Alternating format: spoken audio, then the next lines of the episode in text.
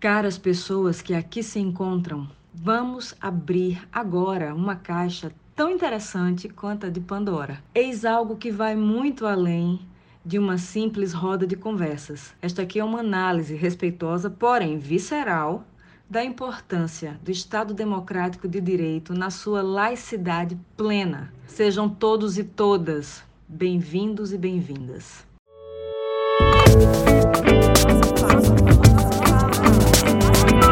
Nossa fala. Olá, pessoas bonitas! Eu sou a professora Mariana Tavares de Melo, sou professora de Direito.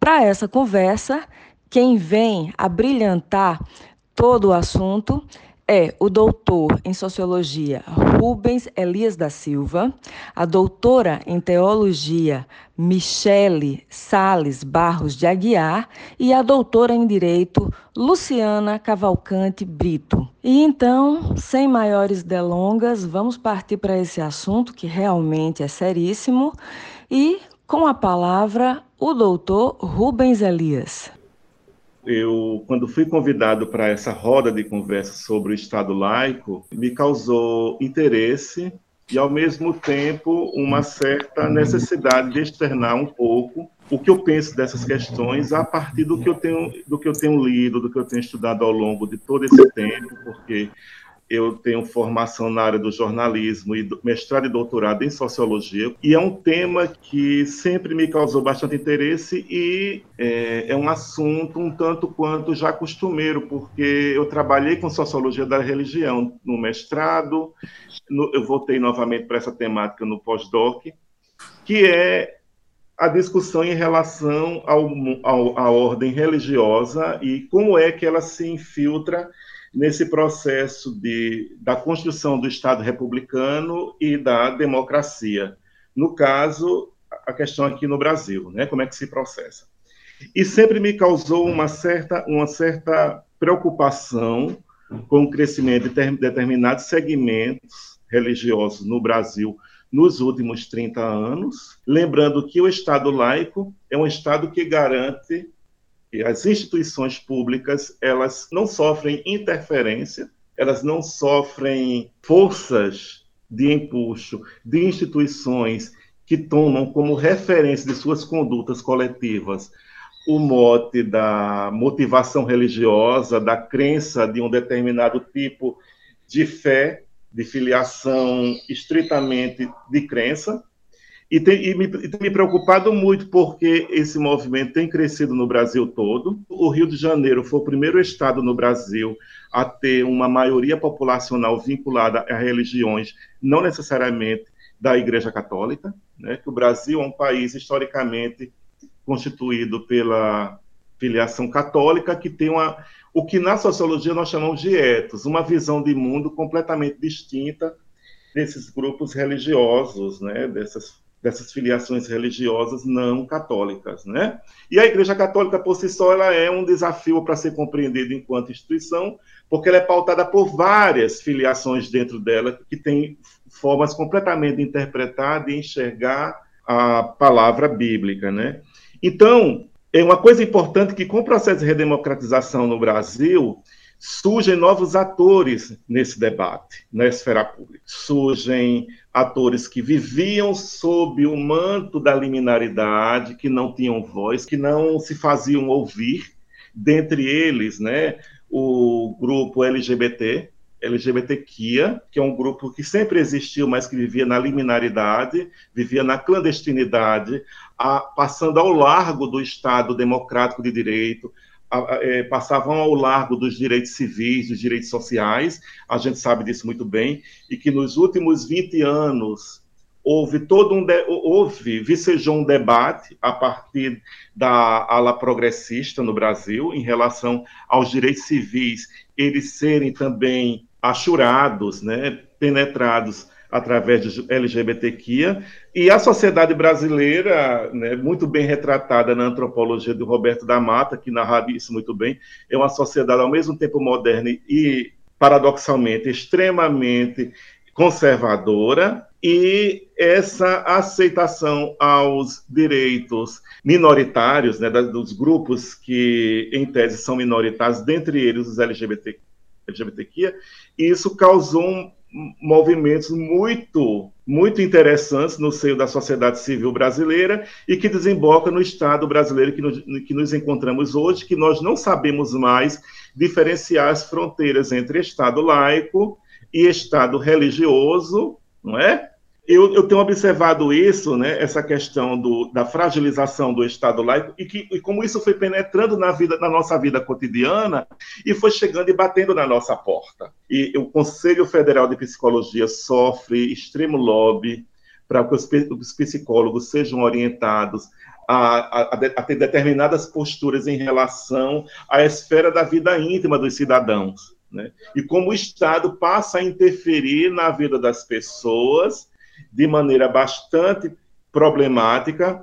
E eu gostaria muito de ouvir vocês, meninas, é no sentido de como é que o direito enxerga, como é que o direito pensa, como é que o direito está se movimentando enquanto campo de conhecimento, enquanto ciência aplicada, para pensar na salvaguarda dos direitos de cidadãos que, num determinado momento de ruptura democrática, de ruptura com relação a, a, um determinado tipo de contrato social, como é que a gente pode pensar essa natureza de coisas de cidadãos que passam a. Vamos falar também das comunidades negras, com o candomblé, com a Umbanda, que tem sofrido bastante ingerência. Gente, agora, o que eu estou falando aqui não é, também não é nenhuma novidade, eu estava me lembrando, estava aqui falando, e eu me lembrando do professor Durval Muniz, de História, sim, e ele, é, que é uma pessoa que eu encontro, né, assim, aqui e acolá na UEPB, eu tenho essa satisfação, e ele falando do problema dos terreiros de candomblé e umbanda que estão sendo quebrados nos sim. morros cariocas por traficantes neopentecostais. Olha que loucura! Né? Olha que coisa surreal. Tirana. Mas isso tem acontecido. É muito surreal a gente imaginar, né? A gente, que a gente está voltando a, a, uma imagem que se tinha do Estado Vargas, ou seja, uma coisa dos anos 40, que de repente ressurge agora com aspectos até muito mais grotescos, digamos assim, né? quando a gente deveria estar tá fazendo o caminho contrário, um caminho evolutivo. É.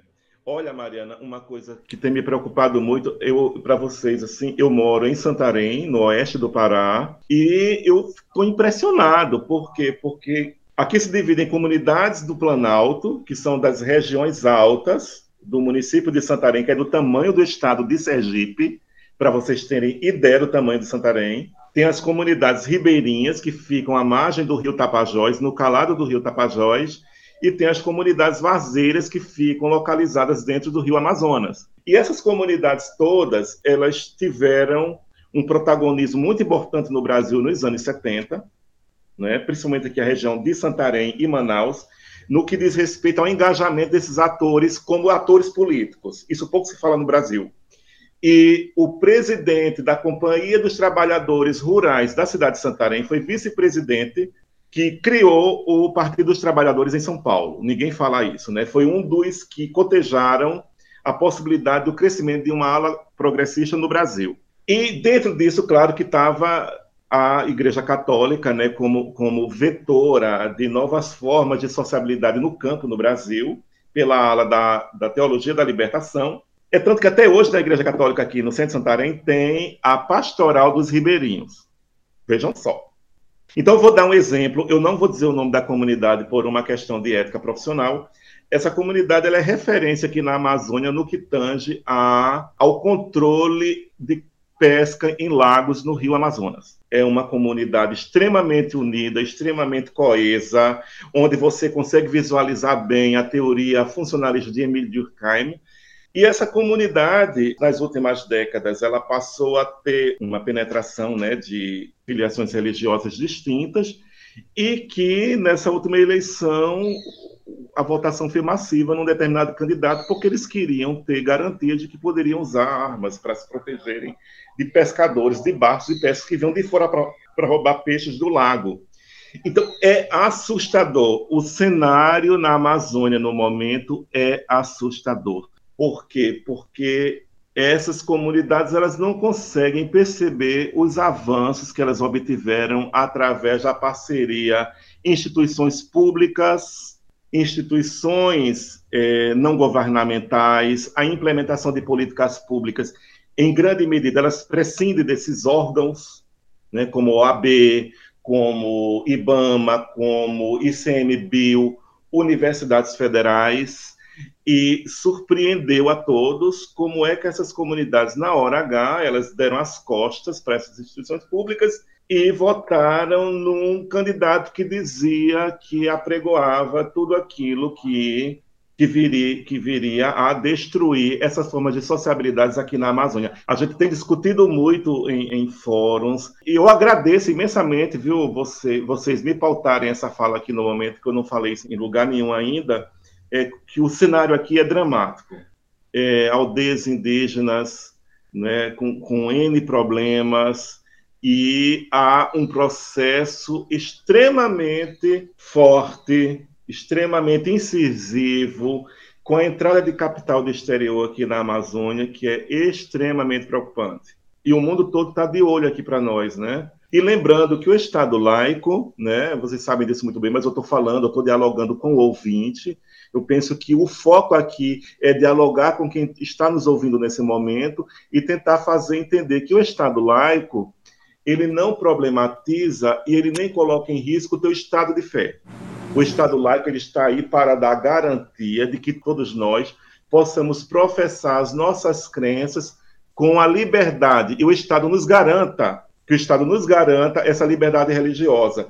O Estado não pode é, interferir no sentido de dizer que tipo de filiação religiosa vai ser beneficiada a partir das relações, não tanto quanto transparência entre sociedade civil e Estado e instituições religiosas. Pois bem, minha gente, essa conversa está incrível. Pegando então esse gancho do direito, eu vou pedir que Luciana fale, né, dessas questões. Ela que é uma militante do direito civil, né, uma guerreira dos direitos de um modo geral. Então, por favor, Luciana, nos dê a honra. Ô, oh, Mari, muito obrigada pelo convite. É um prazer estar aqui, né, ladeada por pessoas de muito conhecimento, professora Michele, professor Rubens, que eu estou tendo a oportunidade de conhecer agora. E eu acho que falar sobre Estado laico, sobre liberdade de crença, sobre fé, isso que Rubens comentou, que o Estado laico ele não é a descaracterização do seu direito à fé, né? Mas na verdade é, é justamente a garantia da liberdade de crença, da liberdade de religião. A gente está vivendo um momento é, no Brasil muito delicado, né? A ponto, inclusive, de nós termos receio se devemos propalar determinadas opiniões, principalmente sabendo que nossa fala poderá ser ouvida por um número indeterminado de pessoas. E como operadores do direito e professores do direito que somos, é, somos formadores de opinião. E aquilo que a gente fala, aquilo que a gente é, propala, pode ter um impacto positivo e algumas vezes negativo. Então, quando o Mari falou sobre a questão do Estado laico, né, e, e para que a gente conversasse sobre essa questão do catolicismo e de outras religiões. Eu sou católica por formação, vou até me apresentar. Eu me chamo Luciana Cavalcante Brito, sou professora universitária, sou advogada militante, atuo, sobretudo, na área do direito civil é, e, e, e com uma ênfase um pouco mais apurada no direito de família. E aí eu acho que vem a calhar essa questão é, de religião com as instituições familiares, porque é, o direito de família, dentre os ramos do direito civil, é aquele que mais sofre modificação ao longo do tempo. Né? O direito é uma ciência subjetiva, não é uma ciência estática, é uma ciência dinâmica e um dinamismo que é, jurídico que precisa acompanhar os reclamos sociais. Né? Mas, ao mesmo tempo, é, eu, eu tenho valores arraigados, mas por advogar, sobretudo, nessa área que é muito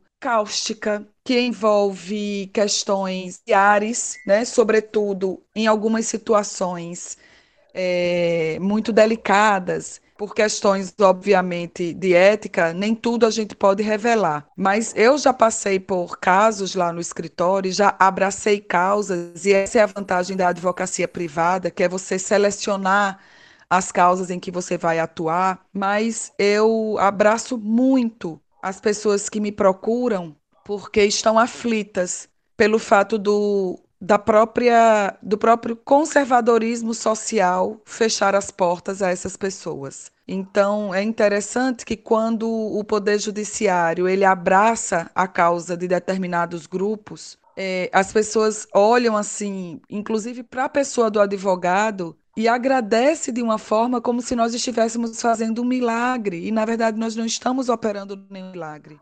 Nós estamos apenas fazendo valer aquilo que a própria legislação garante. Só que muitas vezes esbarramos em determinados segmentos do poder judiciário tão conservadores que não querem admitir aquilo que a sociedade já vem praticando. Então, só para vocês terem uma ideia, essa questão é, dos valores religiosos. Nas minhas aulas de direito de família, eu falo muito para os meus alunos.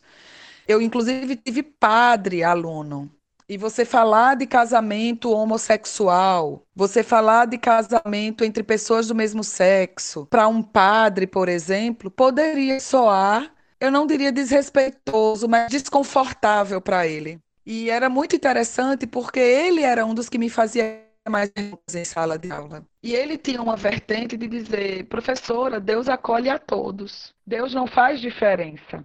E eu olhando o preâmbulo da nossa Constituição, eu não tenho dúvida de que nós vivemos num país cristão, sobretudo.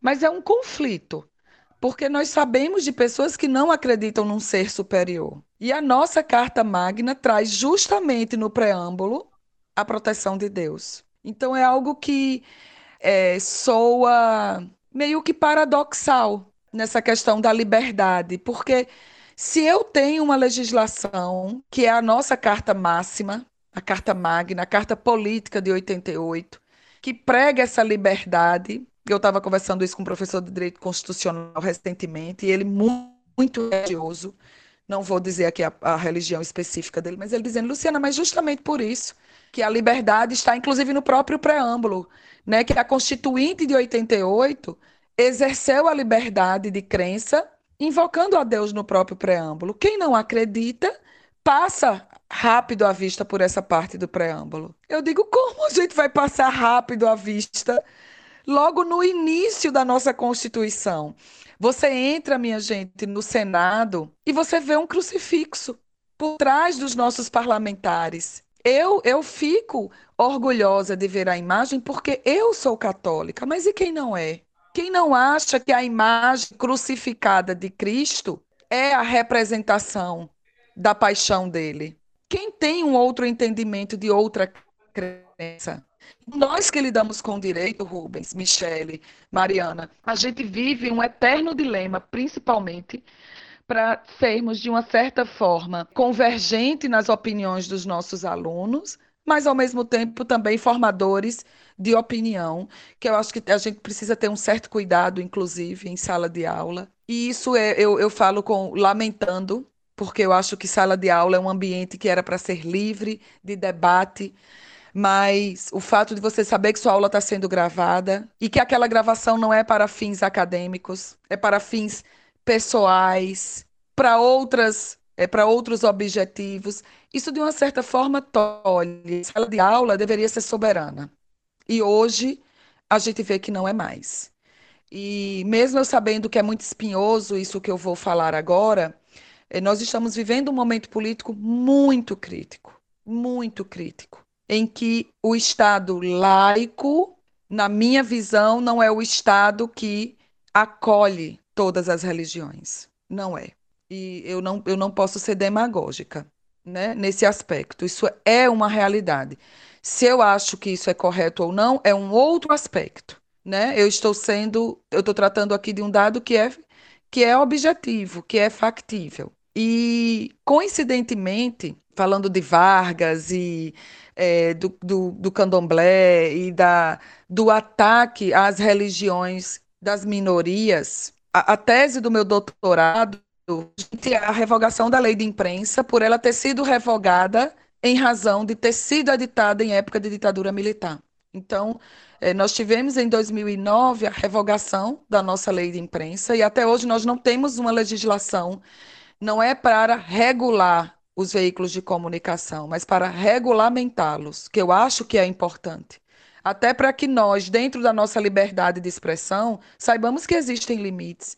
E se a gente ultrapassa essa liberdade de expressão, quem se sentiu ofendido pela nossa fala tenha o direito né, de é, recorrer ao Poder Judiciário. Mas como vai recorrer se nós não sabemos por quanto tempo aquele veículo de comunicação tem que preservar é, aquela fala, aquele programa, né, aquela, aquela radiotransmissão. Então, é preciso que haja uma regulamentação. E, invariavelmente, a minha, a minha tese de doutorado, ela, ela teve um viés político. Foi preciso eu fazer um histórico sobre as nossas constituições, até a Constituição de 88 e até a ação direta de inconstitucionalidade, a DPF, que gerou a revogação da lei de imprensa. E hoje eu digo, eu acho que se eu tivesse, talvez, pego uma banca nos dias de hoje, não sei se minha tese seria aprovada. E é muito triste eu reconhecer isso. É muito triste eu reconhecer que eu poderia ter sido, ter recebido a sugestão de mudar de linha de raciocínio, de linha de pensamento. Né? Isso não, não, não, não, não poderia, eu não poderia ter essa, essa, essa impressão, que para mim é tão real.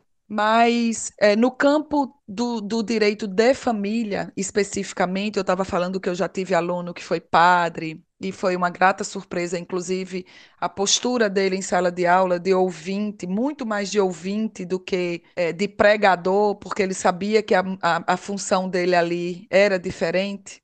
Ele era um aluno, embora sendo padre, ele era um, um padre, porém aluno. E eu sempre disse aos meus alunos de direito de família, eu disse, é, vocês escolhendo serem defensores públicos, vocês não vão poder escolher que causas vocês vão abraçar, porque é uma designação pública. É, vocês, como procuradores, promotores de justiça, também não vão poder escolher. Eu, como advogada particular privada, eu escolho no que eu vou atuar. Mas, como professora de direito, eu preciso ser acolhedora de todas as opiniões. Vocês terem uma ideia, uma pessoa que eu conheço, juiz ou juíza, eu não vou nem deixar isso claro, que por ter uma determinada religião e por militar em vara de família, infância e juventude, recebeu o pedido de adoção por um casal de homens. E essa pessoa negou o pedido, mesmo diante de um é, de, uma certa, de um certo grau de convivência. Pediu um estudo psicossocial e, segundo ele ou ela, teria um conflito na cabeça dessa criança, né? Sobre, sobre essa questão da, do conflito de ter dois pais, né? Então, como é que isso iria, iria se resolver na cabecinha dela? Quando nós sabemos, por conhecermos a pessoa, que não foi esse, não foi essa a razão. Então, ela poderia, se fosse o caso, se averbar suspeita por motivo de foro íntimo. Né? Se você não, não quer dar o direito que é previsto em lei, inclusive, averbe-se suspeita porque as, os seus valores religiosos não lhe permitem né? É, é, conceder o direito. Aí eu fico a questionar, mas como que essa pessoa está é, na atividade de prestar a tutela jurisdicional, que é uma garantia constitucional, inclusive? Então, assim, eu fico, minha gente, a pensar quanto a gente ainda precisa evoluir. É, nós, nós temos muitas ferramentas, nós já vencemos grandes batalhas, inclusive na nossa Suprema Corte, mas tantas outras eu sei que ainda serão travadas. O que eu espero, principalmente, da nossa turma de jovens alunos, né, dessa, de, dessa quantidade imensa de pessoas que estão saindo das universidades né, em busca é, da aplicação do direito, a humanização. Né? Tem uma palavra hoje que está na moda, que é empatia. Que sejam, que seja empatia, né? mas, sobretudo, é a humanização jurídica. Né? Nós precisamos ver as pessoas que procuram a nós, juristas, como é, pessoas humanas, de fato, acolhedoras, que nós tenhamos na religião, seja ela qual for, um ponto de convergência, de igualdade, né? Que a gente tenha realmente no outro o nosso semelhante e não como ponto de exclusão, como ponto de, de embates.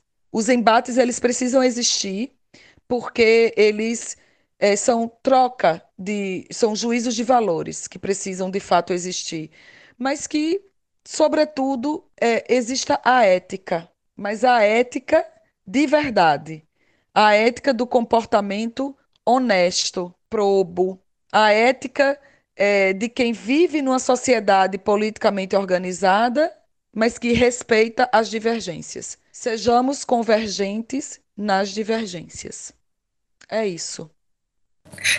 Luciana, muito obrigada. Que fala linda. Eu não esperava nada diferente de você.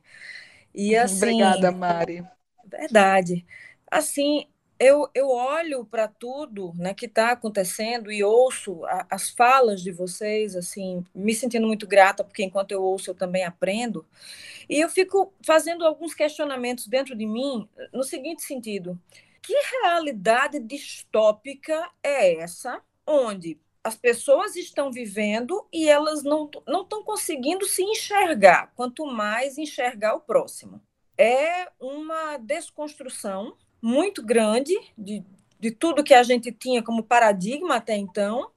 E o que passa a reinar né, nesse processo de desconstrução é a desconstrução da civilidade, é a desconstrução da humanidade, é a desconstrução do saber, é, é, a desconstrução do amor, né, pela aquisição de conhecimento, uma vez que a gente nunca vai poder deter, né, assim, possuir todos os conhecimentos, mas a gente tem que amar o conhecimento para procurar, enfim, agregar o máximo que a gente puder ao longo de uma vida, né, mesmo sabendo que a nossa trajetória aqui é passageira, mas vamos tentar fazer dela o melhor possível, né?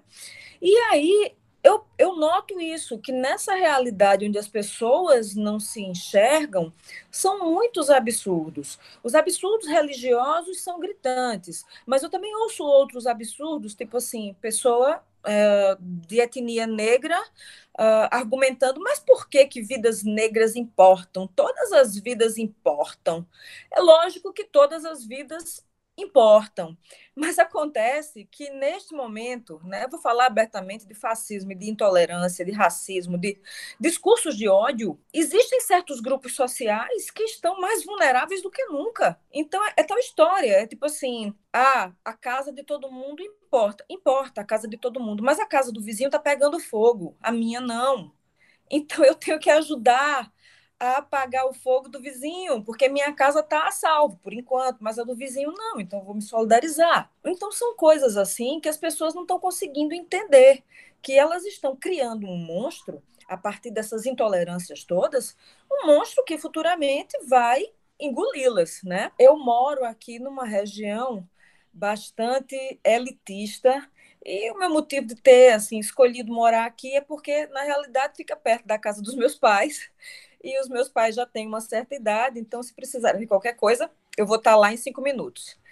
E o fato é que eu sou uma pessoa absolutamente esotérica, eu sou da bruxaria, declaradamente, o que me rende muito preconceito, né? Me chamar de satanista, não sei o quê. Tipo, não necessariamente, né? Vamos estabelecer aqui algumas diferenças, mas as pessoas são muito confusas e estão cada vez piores. Então, na minha religião, os deuses ancestrais, eles são bastante exigentes, né? Tipo assim, ah, mas você não acredita em Cristo? Claro que eu acredito. Acho ele a coisa mais linda do mundo, mas ele é muito jovem, ele é só benevolência. Os deuses ancestrais são bem mais rigorosos e bem mais demandantes. Então, aqui e acolá, eu vou numa encruzilhada fazer uma oferenda, né? Eu vou arriar, né? Um padê para Exu, né? Quem, quem sabe desse babado é uma farofa, né? Com bastante dendê, bem cheirosa, que você oferece para aquele espírito, né? Que vai, digamos assim, facilitar a sua vida, abrir os caminhos, né? Ajudar você no que você está pedindo, seja prosperidade, seja amor, seja saúde, seja proteção. Quem não precisa dessas coisas? Prosperidade, amor, saúde, proteção, todo mundo precisa. E aí eu tô ali, né, numa encruzilhada, né, arriando o padê do meu querido Exu Marabô, e aí passa uma figura translocada numa bicicleta gritando: está amarrado em nome de Deus! Caramba! Deixa eu parar aqui e respirar. Vamos lá. Incêndio no Pantanal, a Amazônia sendo destruída. Estamos aqui no meio de uma pandemia que é global. Né? Muitas pessoas estão morrendo por diversas razões. Temos, assim, governantes né, genocidas, eu não vou entrar aqui em nomes especificamente, mas é um fato né? Vamos reconhecer, eh, contra, contra fatos não há argumentos, né? Isso é uma, uma frase que a gente usa muito no direito e é uma grande verdade.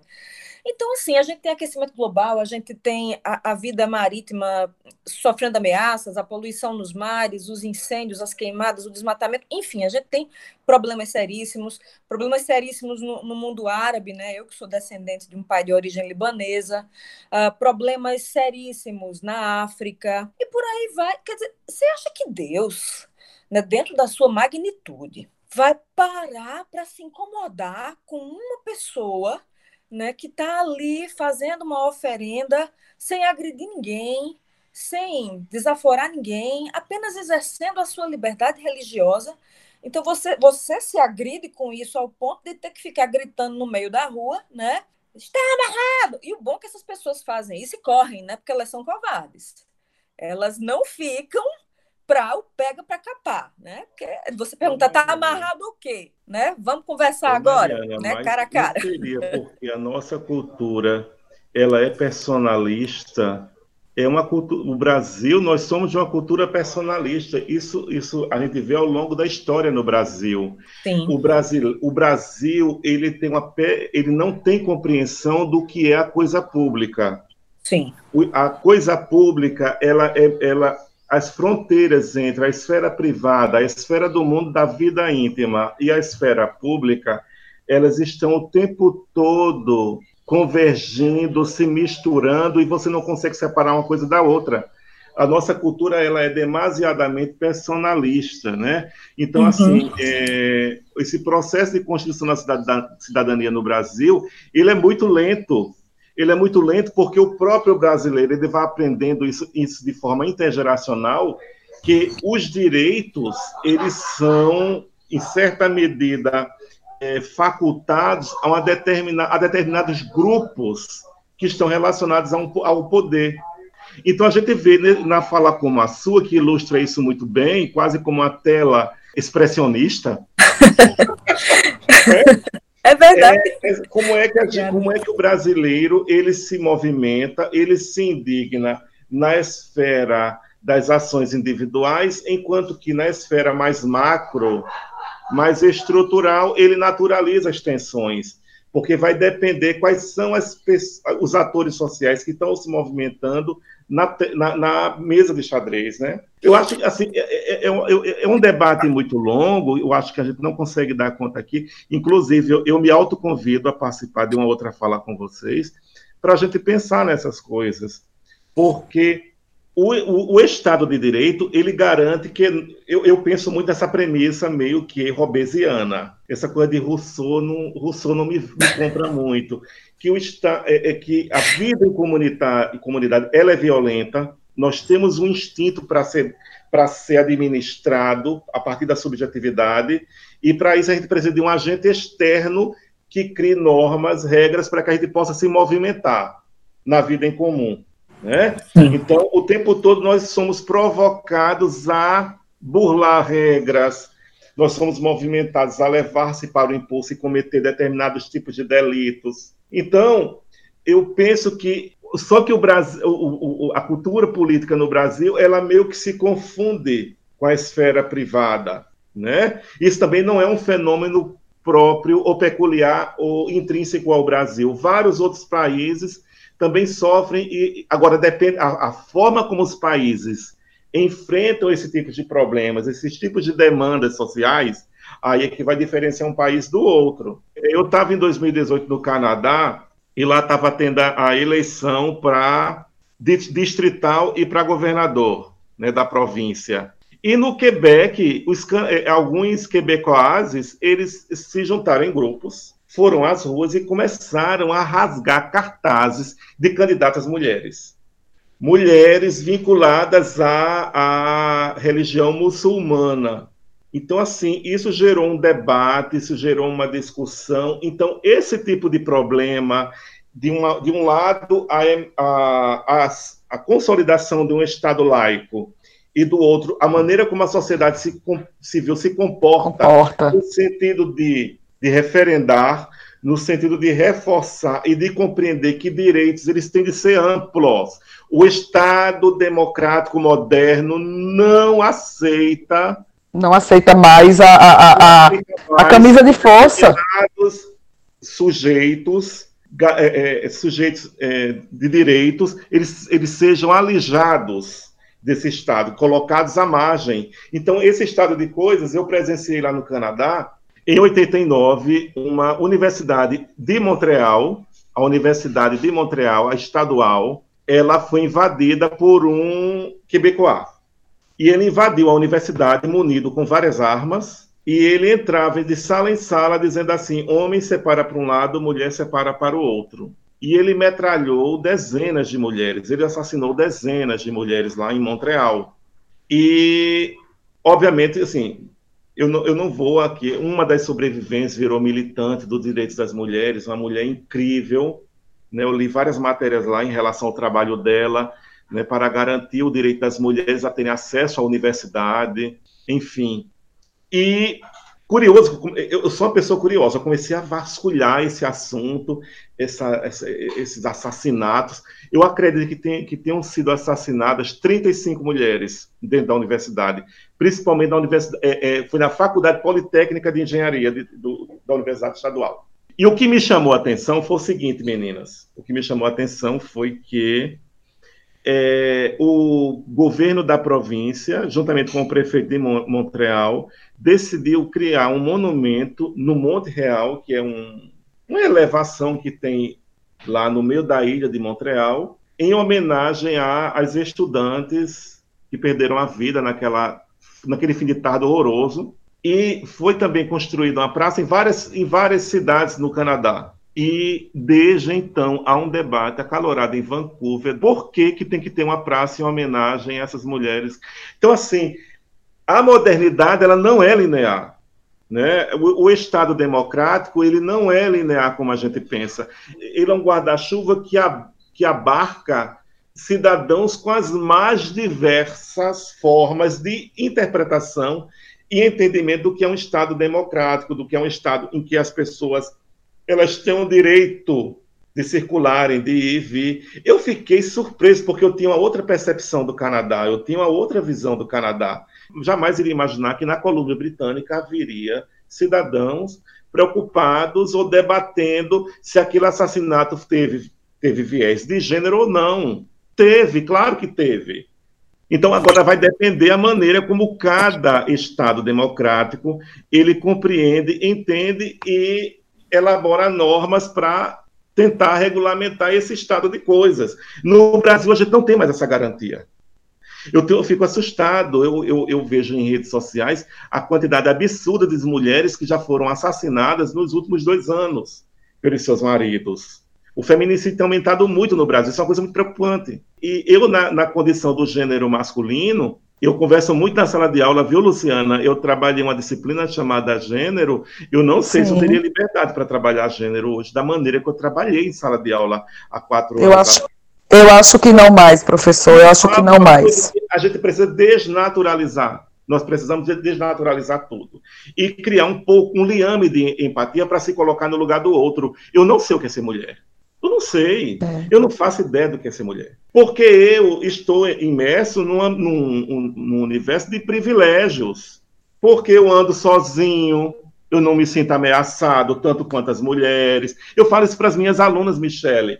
Seis meses enclausurada em casa, praticamente, meus filhos pediram para ir caminhar na calçadinha hoje de manhã. E fomos né, de máscara, enfim, com todos aqueles cuidados. O que eu quero falar é que passou uma moça muito bonita, que inclusive chamou até minha atenção, porque ela tinha um corpo belíssimo, Mas o que eu achei desrespeitoso foi que passou um homem e eu, eu, ele vinha andando, ela, ela, ela ia no mesmo caminho que nós, o, o, o homem ia no sentido contrário, ela estava só um pouco mais distante da gente, ela estava cumprindo inclusive o distanciamento social na calçadinha, e ela estava com um short, ela tinha pernas de quem efetivamente faz musculação, e ela andando sozinha, ela ia pegar o carro dela, esse homem foi acompanhando o, no olhar ela, quando ela passou por ele, ele é uma tentação.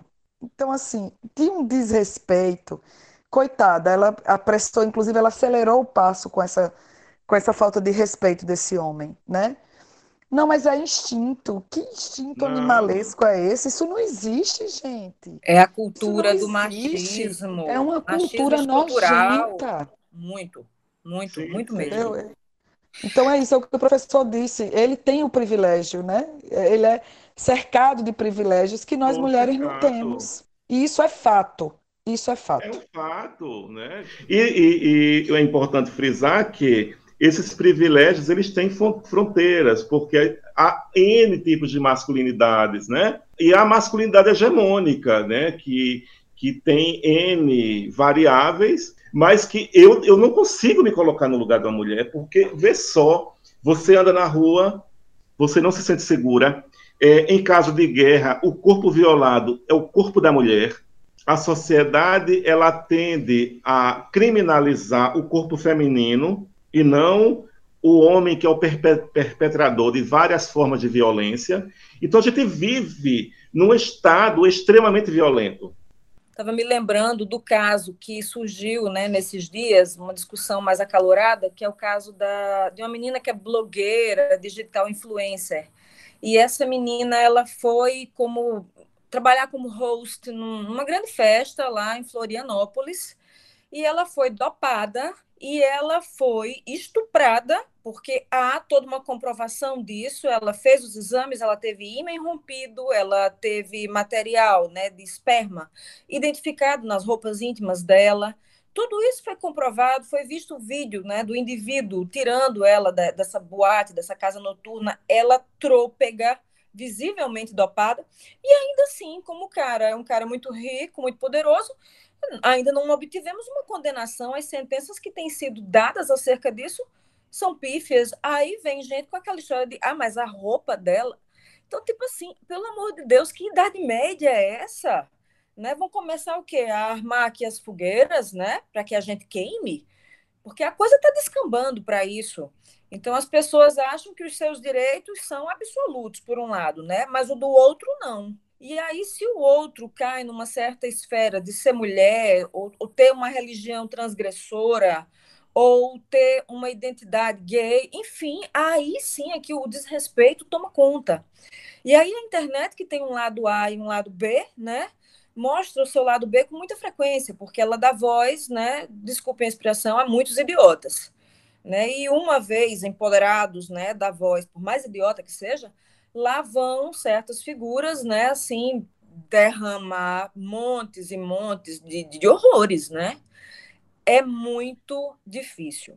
Mariana, e lembrando que quando não, quando, quando não existia internet, esse pessoal que gosta de fazer bravata na internet, de falar absurdos, e que, em que, em certa medida, eles ficam protegidos pela própria situação do mundo virtual, era aquele povo que ficava nas, nas barracas tomando cana, que a gente ia comprar alguma coisa lá na venda na esquina, e aquele povo soltava piada. Que eu cansei de ouvir piada. Embaixo, Com certeza. Era aquele povo que você chegava lá para comprar não sei lá o que pão, ah, minha filha, mas você está ficando gostosa, já está ficando crescida. Né? Esse tipo Sim. de gente hoje tem acesso à internet para falar os mais absurdos, as visões mais equivocadas. Sim. Né? Exatamente. A, a gente tem que continuar afirmando que o mundo não tem mais espaço para esse tipo de pessoa, para esse tipo de, de, gente que tem uma visão é, arcaica, uma visão desrespeitosa, uma visão conservadora e hipócrita do mundo e que elas não estão acima da lei. A gente tem que acreditar nisso. E diante dos fatos recentes ficou muito claro, né, que não tem é. balbúrdia em universidade pública, não. Tem certos recintos que se dizem religiosos, né? Aí tem balbúrdia, entre outras coisas mais.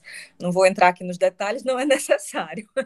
E nós estamos num momento de desafios, né? Assim, de desafios extremamente preocupantes, porque são várias questões que são colocadas à mesa, a questão da laicidade do Estado, a necessidade do Estado não representar um, de, um determinado tipo de credo, mas ele ter a neutralidade para acolher e para arbitrar, just, justamente arbitrar na ação dos atores dentro da sociedade. Então, é, a questão do gênero também. Por que a gente fica separando essas coisas por assunto? Porque nós somos é, aristotélicos, né? porque no mundo real não é assim. É tudo misturado. A gente está falando de gênero, está falando de religião ao mesmo tempo, está falando Isso. de cultura, está falando de história, porque uma coisa não está separada da outra, né, gente? E a imprensa ela tem sofrido golpes é, é, é, muito, muito sérios, né? E, e, uma das questões que, fragiliz, uma, que fragilizou o governo da Dilma Rousseff foi a proposta da regulamentação da mídia no Brasil. Gente, é uma coisa que fica meio de fora, fica meio assim de fundo, como se estivesse numa tela de Mona Lisa, né? Lá no fundo, aquela coisa, aquele tom meio só aquele toque com o pincel, mas que foi um dos fatores preponderantes para a queda da Dilma, foi ela, ela, ela propor uma regulamentação desses, desses órgãos de imprensa no Brasil, né, que monopolizam a informação né, e, que, e como isso afeta o Estado democrático de direito. O mundo inteiro não estava preparado para a internet. Vocês concordam com isso? Com certeza. Concordo. A cultura dos blogs, a subjetivação das opiniões públicas. Ah, eu tenho a minha As redes mundo, de ódio. É a minha opinião. O tribunal de exceção. Sim. Internet é um tribunal de exceção. Perfeito. Tem um filme que eu até gostaria de sugerir que se chama The Hater é um filme polonês e ele fala disso, dessas redes de ódio que são criadas na internet para simplesmente destruir pessoas, destruir a imagem, destruir o trabalho, destruir a vida. Então, assim, é uma maneira de quase que fisicamente destruir, né? Porque você está destruindo as possibilidades de outro alguém. Você está cancelando, né? A cultura do cancelamento, mas de uma maneira muito agressiva.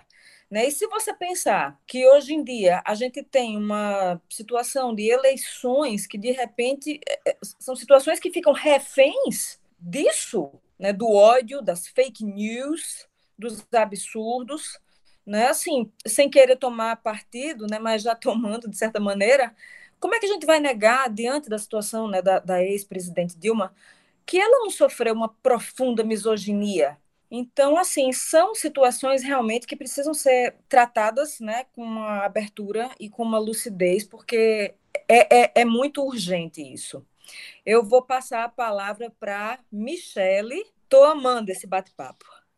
Eu também estou amando.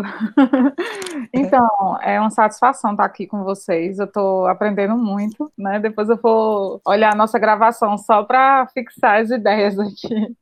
E primeiro, um prazer rever vocês e conhecer Luciana. Então, eu não sou da área do direito, né? Sou da área de humanas a minha formação ela é toda na área da engenharia é, exatas, mas eu tenho uma. Eu, eu fiz alguns estudos na área teológica e acho que fui convidada para participar desse podcast porque eu sou evangélica. Eu não queria muito dizer isso, mas eu, eu sou, é, acho que isso tem muito a ver com a cultura da minha família, né? Eu nasci no lar evangélico, fui criada no lar evangélico, Agora, eu só não acho que eu vou representar muito bem os evangélicos aqui, porque pelo menos uma grande parte não, porque Você realmente... vai sim, claro que vai. uma pequena parte, né, na verdade, é uma minoria, porque acho que essas últimas eleições dividiu novamente, né, o grupo de evangélicos e protestantes eu, meu marido, a, a igreja onde a gente congrega, né, que é dirigida por ele, é, pensa um pouco como a gente. Então, acho que a gente conseguiu, pelo menos, estabelecer, é, deixar a igreja mesmo mais à vontade, mais laica, para poder conversarmos sobre isso. Mas é, o que eu queria, assim, começar trazendo aqui como ponto de discussão é, é que eu acho um pouco incoerente essa questão dos evangélicos né, não optarem por, pelo Estado laico eu acho um pouco incoerente, até porque a reforma protestante preconizava o Estado laico. então, assim, eu fico me perguntando que ou os evangélicos não entendem de reforma protestante, ou eles não entendem do que o que foi que Martinho Lutero veio fazer e tal, e na verdade ele não veio acabar com nada, ele só queria deixar o Estado neutro para que todos pudessem ter voz. Foi exatamente isso que Jesus veio fazer, né? Então, é, mas eu acho que a forma como os líderes eles vêm pregando isso ao, ao longo dos anos, é a forma como eles vêm distorcendo a Bíblia, que é o que é o o livro principal dos evangélicos, né? A forma como eles vêm distorcendo a, a exatamente, pelo menos a, a maioria dos, dos, trechos bíblicos e trazendo ponto de discussão para a igreja apenas sobre a questão, questões religiosas, quando na verdade a igreja devia também ter um papel social, né? Mas então a forma como eles vêm trabalhando, distorcendo essa, é, é, aquilo que já foi pregado principalmente por Jesus, que é o, o que a gente chama da nova aliança, é o novo tempo, são as boas notícias, é a questão da manipulação. Existe uma forma de manipular. Você só prega o que está ali na Bíblia. Você não relaciona com várias questões da vida diária, né? Cotidiano, é, o cotidiano das pessoas, o, não importa o que as pessoas pensam, o que importa é o que o líder está falando de acordo com a interpretação que ele faz a respeito da, da Bíblia. A gente se diz evangélico, a gente se diz cristão, mas na verdade Jesus não, não se dizia assim, né? Ele não, ele não veio para impor, ele veio para os seguidores dele disse, quem quiser me siga. Ele não disse, você vai me seguir, você vai me seguir, entendeu? É, aqui agora vai ser desse jeito, de jeito nenhum. Ele ia e as pessoas iam atrás dele. Quem não queria ir não era forçado a ir. Mas não é o que a gente vê hoje. O que é, o que é mais preocupante na minha visão, eu acho que na visão dos evangélicos que são mais conscientes, que, que têm assim a oportunidade de ter acesso à educação, de ter, de ler um pouco mais, de buscar entender, porque eu acho que não é somente o fato de você ler e querer, é você querer ser imparcial e tentar entender, como a, a doutora Luciana falou, a questão da, da empatia, da humanização, isso não está presente dentro da igreja. E tá, isso chegou no Estado, entendeu? Do mesmo jeito que é na igreja, é no Estado. A gente vê dentro da igreja um comportamento igual, igual ao que está lá em cima. Então, é, é, eu acho é, é bem complicado tratar sobre isso. Uma coisa é o Estado ser laico, e os cristãos não conseguem fazer essa diferença. Outra coisa é você, como cristão, ser laico. Se você não concorda com movimentos LGBT, se você não concorda com várias questões que são colocadas, é o seu ponto de vista. O que você não pode é desrespeitar. Né? Eu não posso jamais, como, como, como cristã ou como evangélica, dizer que é, eu estou certa. E quando me perguntam, é assim? As pessoas que são mais simples em termos de compreensão do mundo vêm perguntar: Ô, oh, Michele, mas é assim mesmo? Você, será que Deus não vai ficar não vai se revoltar contra mim? Será que eu não vou sofrer um castigo e não sei o que, não sei o que, não sei o que?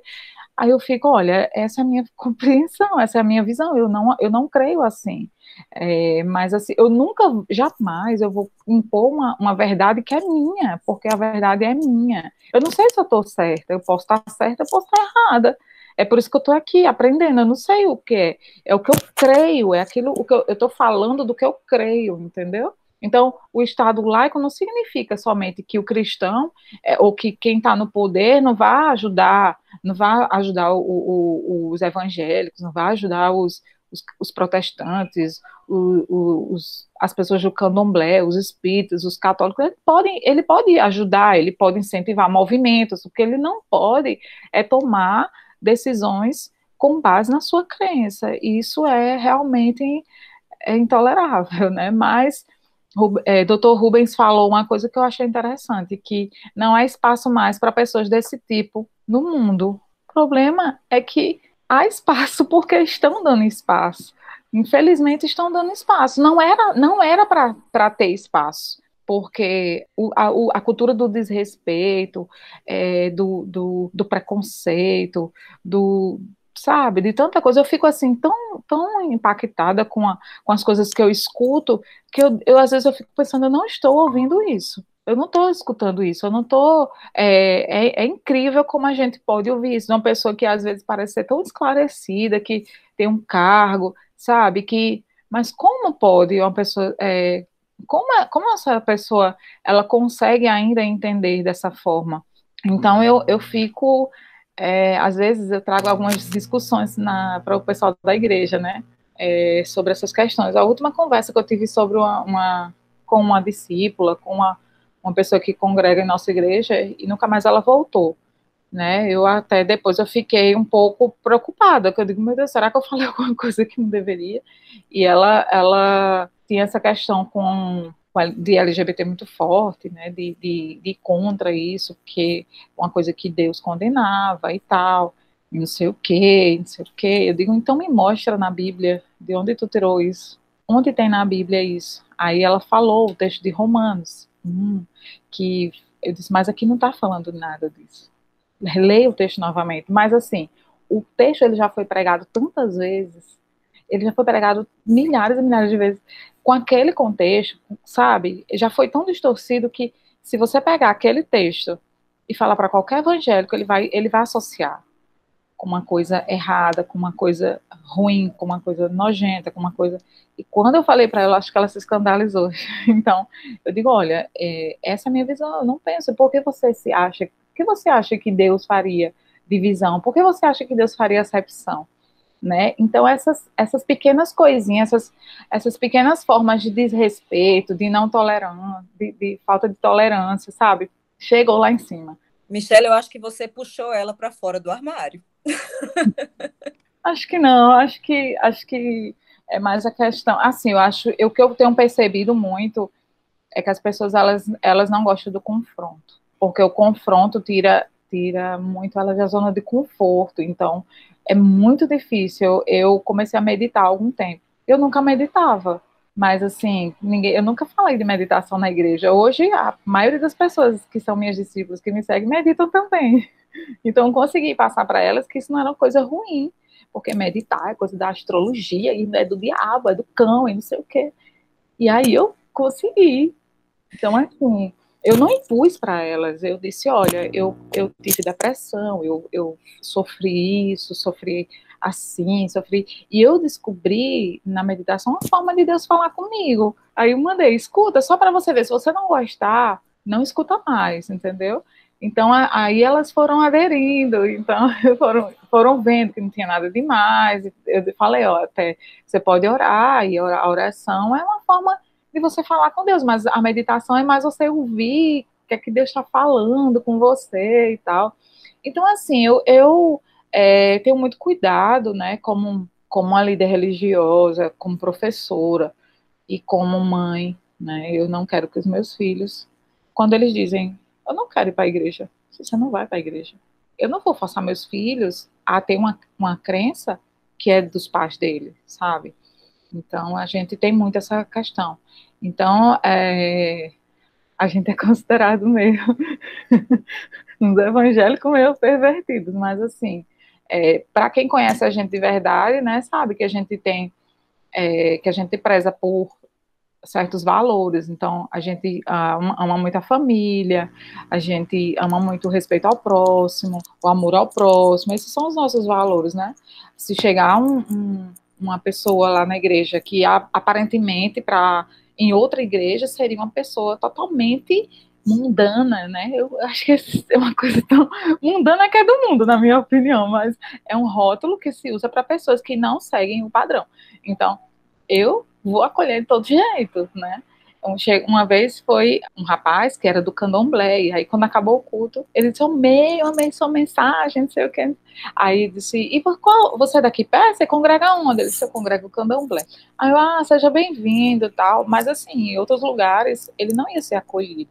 Eu acho que o Estado ele, ele é exatamente assim, ele não é neutro agora mais, né? Então ele não acolhe mais todas as religiões, ele não, ele não abençoa todas as religiões. Ele quer que as pessoas acreditem apenas no que eles acreditam. Eu, eu acho que isso é um retrocesso. A gente não está evoluindo mais, nem como ser humano, nem como cidadão, nem, enfim, politicamente, eu nem sei o que dizer, né? É, o que eu penso como uma pessoa mais assim, né, que eu nem eu não gosto nem de dizer que eu sou religiosa, porque eu, eu acho que eu não sou, mas assim, uma pessoa que, que ama a espiritualidade, que re, tem a, a, os preceitos de Jesus mesmo como valores, é bem complicado, porque é incoerente.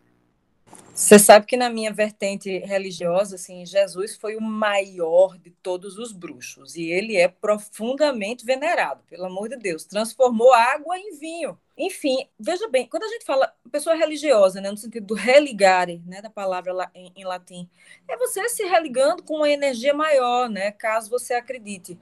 Para alguém que é ateu, mas é um ateu muito decente, né, uma pessoa de bom coração, talvez esse alguém nem precise do exercício da, da religião, porque fazer o certo, esse conceito de, de, de moral e de ética, meio que a exemplo de Emmanuel Kant, já está dentro dele.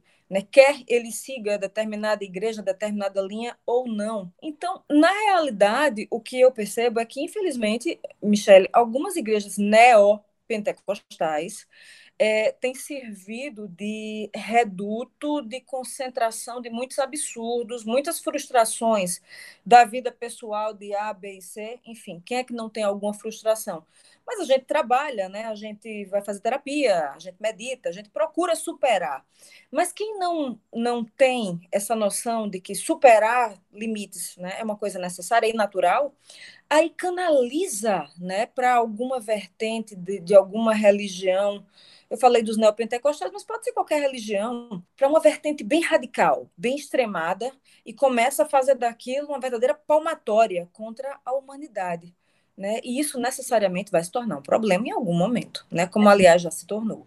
Eu acho né, o pentecostalismo, assim, tem. Eu não, eu não sei, mas é porque eu tenho muito, muito cuidado para não, não julgar nem deixar rótulos, mas assim, o que eu vejo muito é a essa manipulação mesmo. Então, por quê?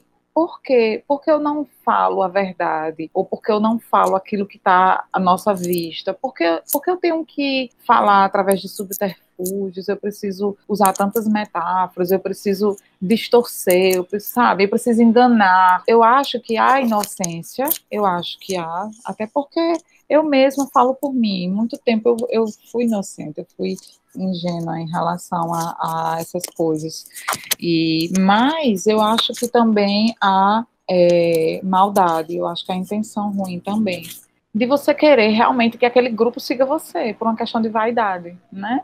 Então é aquela coisa. Se você ama, deixa a pessoa ir ela quer ir para outra igreja, ela quer ir para outro lugar, ela deixa ela ir, ela vai ser feliz lá onde ela estiver, né? Isso não significa que ela vai para o inferno, ela vai, Deus vai odiar e Deus, são essas, essas, essas condenações que as pessoas atribuem, né? Complicado.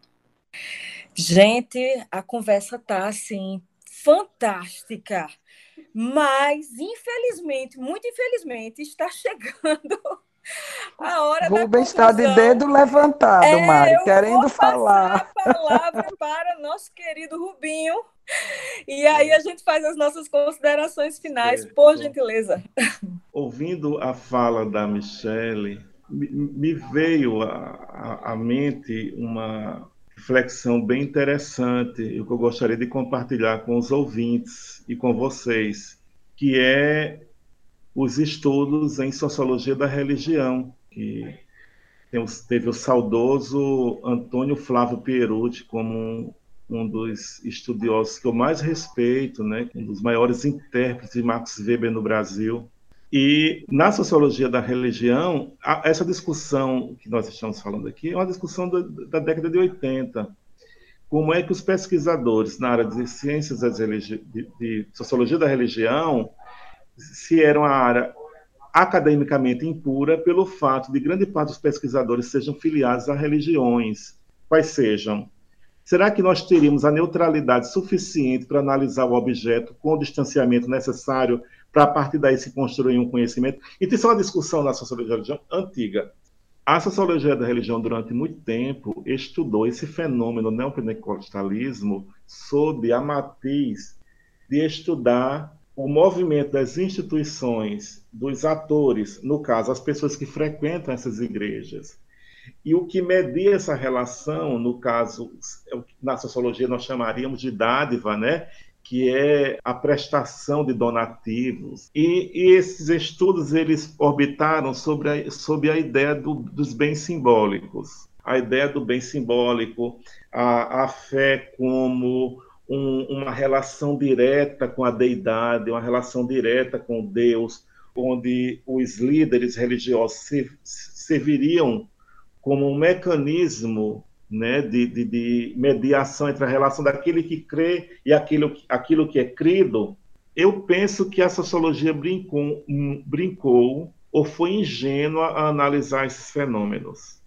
Poder, poderíamos pensar nessa questão dos bens simbólicos, sim, mas nós não podíamos deixar de, de lado que esse projeto religioso ele tinha como cenário mais amplo e implícito que era a tomada das, do poder, do poder político.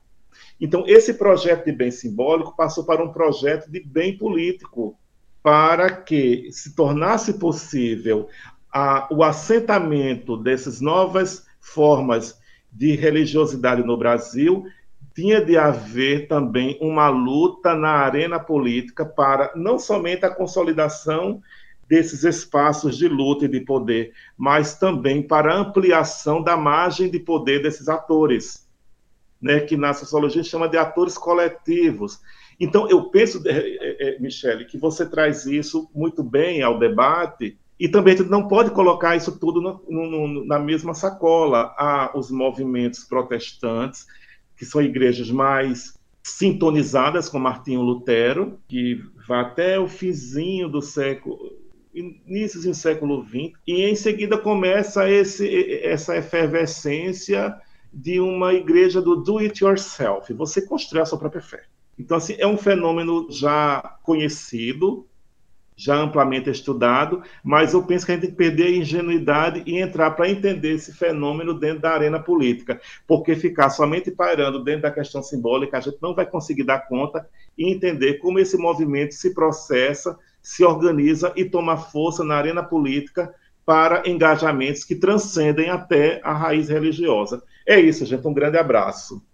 Queria só agradecer ao convite, né? É sempre bom é, partilhar essas experiências, dizer que estou à disposição de vocês sempre. Luciana Bonitona.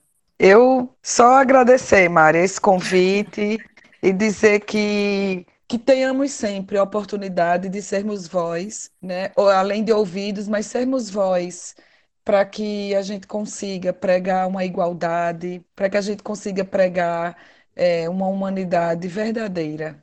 Gente querida, gratidão máxima pela companhia de vocês, pela escuta de vocês diante dessa análise tão minuciosa de uma situação que é tão séria quanto as questões relacionadas à fé e à liberdade no nosso país. Continue acompanhando nossas visões, nossas opiniões, nossos conteúdos. Continue acompanhando no Instagram, no site, no Spotify, o Nossa Fala.